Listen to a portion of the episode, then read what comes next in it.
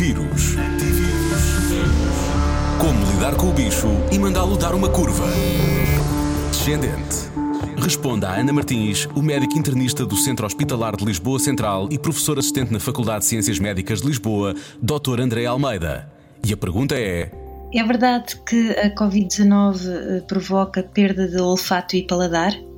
São sintomas que estão reportados numa minoria uh, de casos. Uh, portanto, então, enfim, são. são uh, existe isto, no fundo, temos grandes séries com grandes, grandes números, grandes volumes de doentes e em que, eh, no fundo, eh, se vão sendo eh, registados quais é que são os sintomas que as pessoas, que as pessoas referem, é, de que é que as pessoas se queixam, não é? Sendo que o sintoma, o sintoma mais frequente é a tosse, depois será a febre, depois serão alguns outros e alguns menos frequentes, como este da perda de, de olfato e paladar, mas, tanto quanto será presumível, serão sintomas transitórios, ou seja, são sintomas que passam, que passam e, e se forem isolados, ou seja, se a pessoa só sentir uh, que, que, perdeu, que está a perder transitoriamente o paladar, não será isso a razão suficiente para suspeitar que, que, se, tenha, que se tenha Covid.